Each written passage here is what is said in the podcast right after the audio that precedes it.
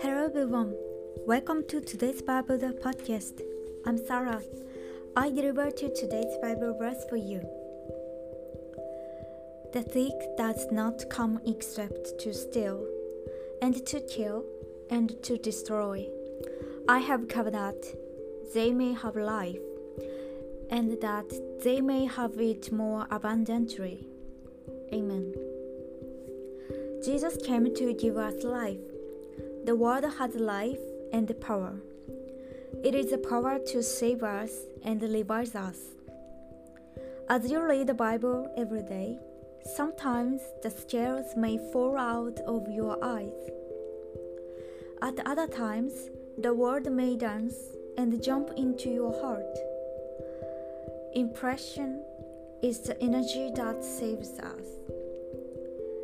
May you keep in mind the words today as well. Thank you for listening. Hope you have a wonderful day.